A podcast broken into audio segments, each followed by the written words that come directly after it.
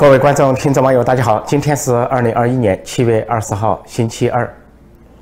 中共政治局委员杨洁篪和外交部长王毅三月份对美国撒野，当时中共是百般要求跟美国新政府对话，因此呢，美国安排了在阿拉斯加由美国国务卿布林肯和国家安全顾问沙利文跟这两人对话，但这两人呢，却在习近平战狼外交的号召下，奉命对美国发威，对美国叫板。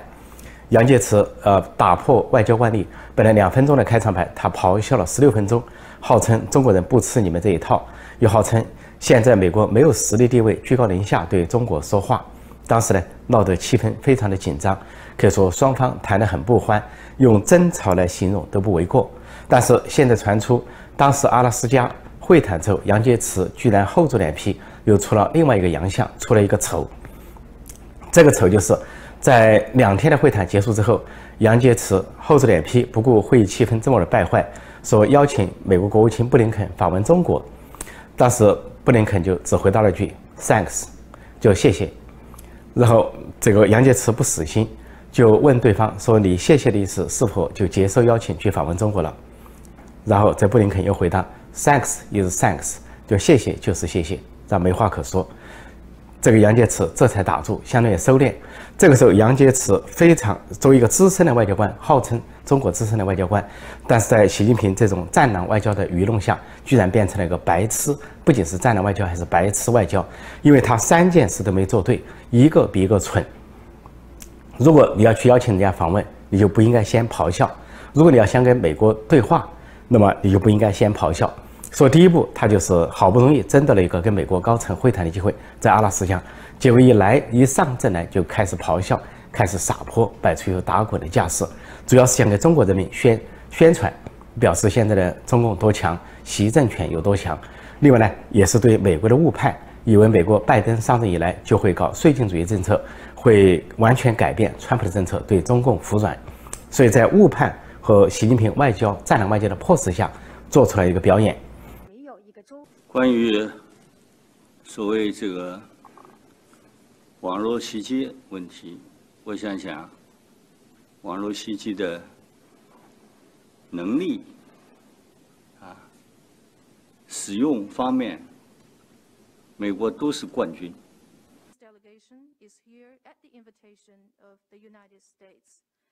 呃，倒打一把是不行的。Well, you can't.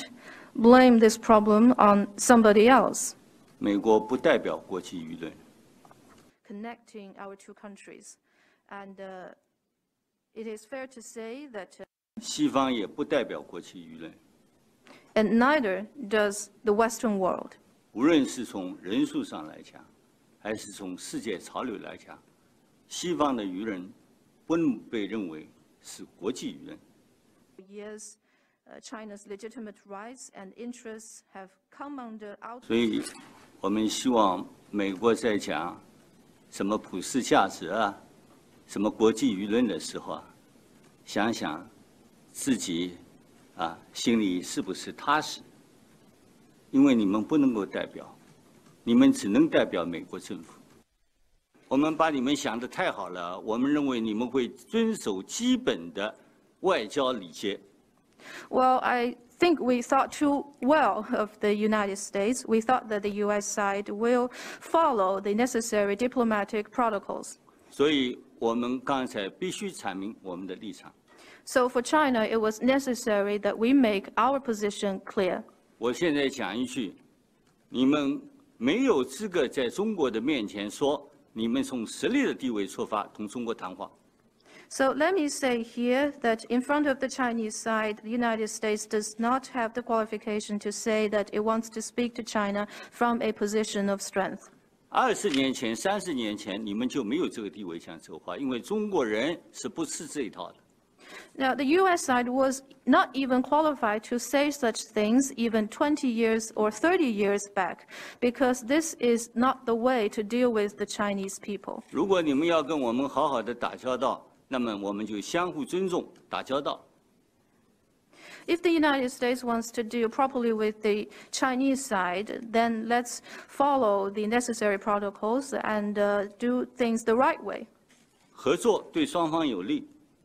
cooperation benefits both sides. 特别是这是世界各国人民的要求。 In particular, this is the expectation of the people of the world. 至于说美国人民百折不挠，美国人民当然是伟大的人民，中国人民也是伟大的人民啊。 Well, the American people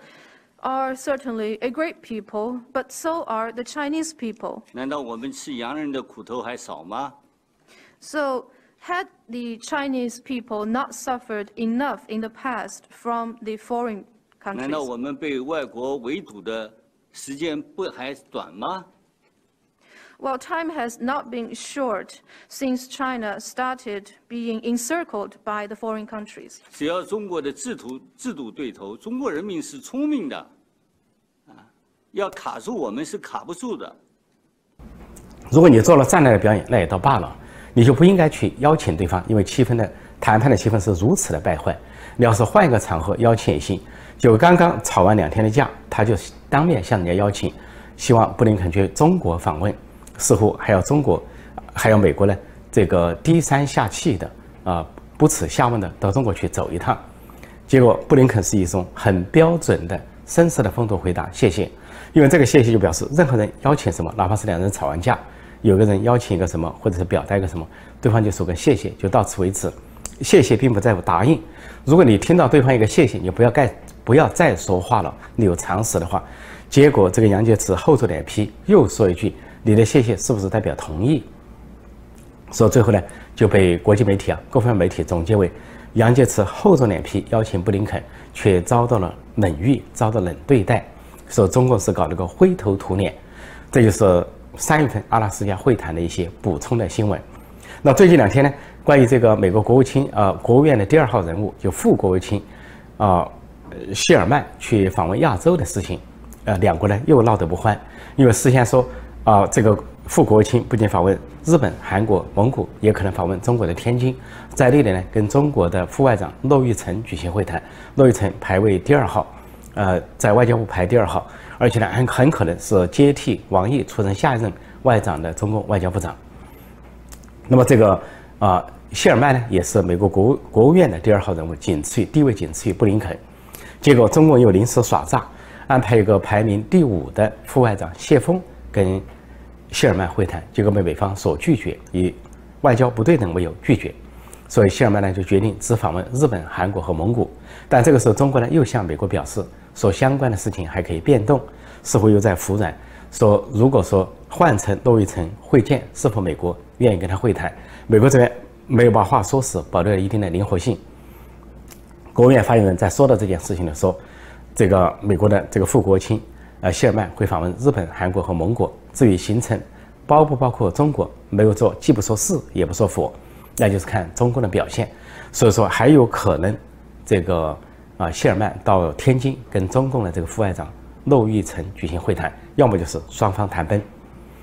就在这个时候呢，又发生第三件事情，那就是美国的军机第三次出现在台湾，短短两个月之内第三次。因为中国呢刚好以美国军机出现在台湾为由，发动了军演，说在浙江外海瞄准台湾北部啊发动大规模的军演，而美国与此同时也要调集了空前的二十五架，呃先进的隐形战机 F 二十二前往关岛地区，啊、军演也可以说是个对抗性的军演。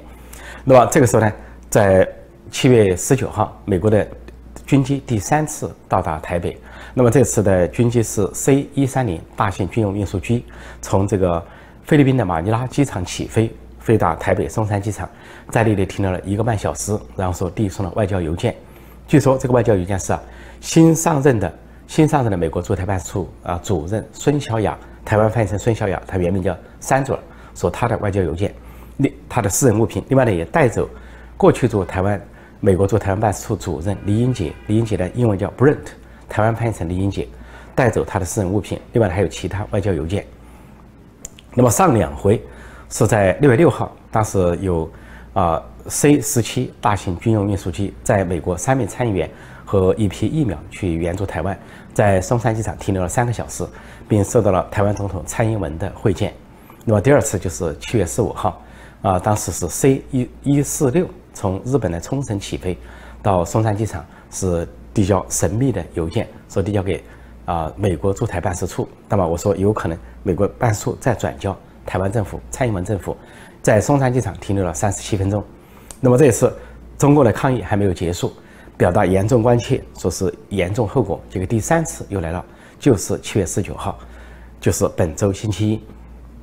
说不知中共又作何表现，但是很显然，美国军机降临台湾会成为常态化，而中国呢是把话喊早了，红线画早了。由这个《环球时报》总编胡锡进出面画红线，说美国军机降落台湾就是台海战争打响之日，就是什么解放台湾之日。甚至说美国军人出现在台湾，也就是台海战争打响之日。其实美国军人在五月份就出现在台湾，因为从阿富汗撤走的一个呃合成旅。六百人的美军开到了台湾新竹，帮助台湾的国军进行训练。在这样的背景下，那么这个美国副国务卿和中共的副外长还能否举行会谈，还有待观察。就在昨天七月十九号，美国、英国和欧盟发出了前所未有的共同反应，就是强烈的谴责中共的网络攻击，说是恶意的网络攻击。这种网络攻击啊，是瞄准。啊，西方国家的知识产权，还有个人信息和其他商业机密。那么这次是非常呃出乎意料的统一的行动。如果说以前有美国谴责，是美国谴责，或者欧盟的谴责是欧盟谴责，现在英美国、英国和欧盟共同发声，而欧盟有二十七个国家。那发生的时候谴责中共在过去一段时间对这些国家的网络攻击，其中最严重的就是今年年初发动的这个攻击。这个攻击呢是利用。啊，美国微软系统的一些啊漏洞或者是弱点，对计算机系统发动了攻击，目的就是窃取关键技术、商业机密、知识产权等等。在美国、英国和欧盟的这些声明中，指明这些攻击啊是来自于中共的国安部，来自于中共的国安单位啊，并且说这违反了中国作为一个联合国成员国的起码的义务和责任，因为联合国国各国之间应该是和平相处，而不存在盗窃或者攻击的行为。因为现在其实进入二十一世纪，有另一种战争行为，这是一战、二战、冷战所没有显示的，那就是网络攻击。网络攻击是另一种战争形态。啊，我以前曾经在《假如中美开战》这本书里面写到，有网络攻击也可能导致美中大战。那中共持续的对美国的网络攻击，相当是另一个空间的一个战争。如果这种行为不停止的话，美国完全可以以武力相还击，就以实际的武力相还击。那美国和英国、欧盟这次发出。强有力的警告，似乎有暗示，并且提出了联合国的责任、联合国的宪章。那么，违反联合国宪章、违反联合国的责任，发动这个网络攻击，事实上就是另一场军事行动。这跟二战的时候啊，纳粹德国啊入侵奥地利、兼并奥地利、入侵捷克啊吞并捷克或者入侵波兰的行为一样。因为那个时候没有网络，没有网络战争。如果那个时候有网络，那么纳粹德国肯定先发动的是网络攻势。同样，日本军国主义。偷袭美国珍珠港行为也是如此。如果那个时候有网络，它肯定同时伴有网络攻击。那么现在二十一世纪出现了网络，出现了互联网，中共用互联网攻击可以看成是发动战争的第一阶段。说在这个时候，美国、英国和欧盟完全可以以战争手段去回应。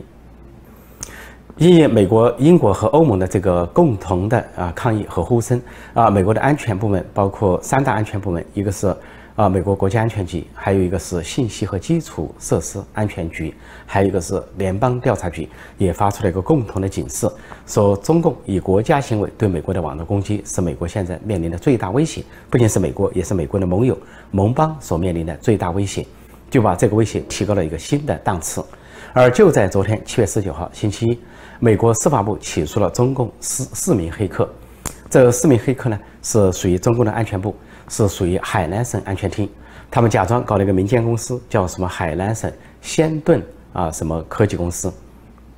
神仙的仙，盾牌的盾。那么其中有四个人，有三个人呢是配合搞网络攻击，有一个人开发恶意软件去入侵美国的这些，包括大学、医院、政府部门，窃取商业机密，还有啊知识产权，还有个人信息。那么这四个人配合是在二零一一年到二零一八年对美国犯案，向美国锁定了这个四四个人，就发起了这一场起诉。那么这个起诉目前呢，美方没有交代这四个人在哪里，也可能这四个人呢在中国，在海南，也可能这四个人在境外或者什么地方。但是不管是审判还是确息审判，这四个人一旦进入美国或者是美国的盟国所管辖的范畴，那这个四人就会被逮捕。被引渡到美国受审，就跟孟晚舟在加拿大扣留要引渡到美国一样。那么这四个人对美国的这个攻击本来是属于过去式，为什么在这个时候起诉？啊，因为美国是要给中共一个警示，就不要以为美国不会发现，不仅能够发现是你安全部门所主导的，而且呢能够发现你具体的人员姓名、名字都很齐全，显示美国的情报能力。因为这些人姓氏、没谁，四个名字啊都非常清楚。如果他们受到审判和判刑的话，啊，最高可以判二十年有期徒刑，因为其中的计算机欺诈最高是五年，还有一个就是呃网络欺诈、经济间谍罪可以判十五年，合计可以判二十年。中国方面经常狡辩说出现了黑客或出现了网络攻击，就不承认是政府行为，也不承认是军方的行为，而说是所谓民间的行为，或者说啊中国政府要加约束。但是美国、英国、欧盟这次说得很清楚，说这些啊网络攻击来自于中国境内，而且呢，美国、英国把话都挑明了，就说是来自于你的国家安全部。而这回美国、英国和欧盟提到中共的安全部网络攻击的时候，还特别指明了一家具体的一家，就是位于新疆乌鲁木齐的六九零一零部队，这是中共的网络部队网军之一，很多攻击就来源于那里。如果说早些年，呃的攻击来自于上海一栋十二层的大楼，也是中共的一个部队有代号，那么中共在那个时候被美国察觉之后。就撤离了这个大楼，或者说掩盖了。但是现在在新疆乌鲁木齐又出现了同样这么一支网络部队网军，对美国、英国和欧盟发起攻击。关于中共的党委书记殴打两名科学院院士的事情，现在有了下落。这个发生在六月初的一件事情，是中共的呃航天投资公司董事长兼党委书记张涛动手打人，打了两名院士。啊，航空科学院院士，一个叫王金年，一个是八十六岁的老太太啊，吴美荣。就因为这个张涛要求他们两个推荐他成为院士，这两人没有答应，他就动手打人，而且是在这个电梯口、电梯外殴打，说是持续一个多小时，把两人打成重伤，两人都送医。本来这样是发生在六月初，但中共为了所谓的七一党庆、百年党庆，为了不添节外生枝，就予以隐瞒，捂住盖子。到了中国党庆之后，这件事终于被通到了网上，通了出来。通出来之后呢，中国呢一直没有查处，呃，那是因为呢，传言呢说这个张涛有背景，先传言说他是呃陶铸的后人，就陶铸呢是中共政治局常委，以前毛泽东时代被毛泽东迫害致死。那么陶铸的女儿陶思亮和他的儿子张亮都出来否认没有这个人，因为陶思亮只有一个儿子叫张亮啊，去年还在这个。呃，北京的文化村香塘村呢抗议拆迁，抗议习政权的拆迁，蔡奇的拆迁。后来又传出这个张涛是张幼霞家里的人，张幼霞的父亲叫张张宗逊，是开国上将，跟习仲勋一样啊，是开国上将。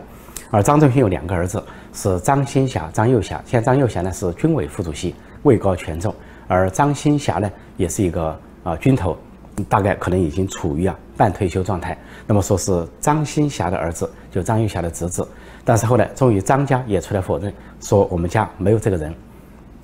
在张幼霞家和陶铸家先后否认之后，中共才把这个人绳之以法。在七月十九号说撤除这个张涛的所有的职务，党委书记、董事长，并以故意伤害罪呢予以逮捕，批准逮捕。那么就他如果是有红色背景，假设他是陶家人。或者张家人的话，他不至于此。但是排除了他是红色背景和官宦背景之后，就对他采取了行动。这是什么意思呢？这就像《阿 Q 正传》里面说的话：这个赵太爷啊，赵老太爷看到了阿 Q，阿 Q 在外面吹，他也姓赵。赵太爷就说：“你也配姓赵？”上去就赏他一耳光，意思就是你不要跟我说你姓赵，你这样的人也配姓赵吗？在街上流浪的，在庙里住的人，说这个阿 Q 呢，捂着半张脸走了。那么这个话就在民间盛传，啊，有的替共产党抬轿的这些五毛党啊，小粉红、老粉红、自干我呢，就说你也配姓赵，就你也配姓党。那么这回是同样这个道理，陶家人出来了，据说张涛是陶家人，陶家人说你也配姓陶，上去一记耳光。这个张头呢，相当于捂着一张脸。最后说他是张家人，这个张家人又出来了，张幼霞家人出来又上去一个耳光，说你也配姓张，他又捂着另一张脸。说在被陶家、张家都打脸之后，那这个中共就可以下手了，就可以法办他了。这就是当今中国社会，或者说共产中国的现实，就是这个鲁迅笔下《阿 Q 正传》这个世界的一个翻版。如果你姓赵，是赵家人，也赵太家的人，府上的人，倒也罢了；你是个在外的人，号称姓赵，那就是一记耳光可以收拾。同样，你叫张桃又如何？你要是真是张月霞家的人，真是陶朱家的人，那就，如果你不是啊，既不是元老的家人，也不是什么。啊，显赫的红色权贵背景，只是一般的红色背景，那就该收拾了，该打耳光了。说这就是张桃的下场，终于画了一个句号。好，今天我就暂时讲到这里，请新来的朋友记得点击订阅本频道“陈破空纵论天下”，并按下小铃铛以收到及时的节目通知。另外，也欢迎订阅陈破空会员网站，那里有我书籍和畅销书，还有文学段子的连载，欢迎大家光顾。谢谢大家收看收听，再见。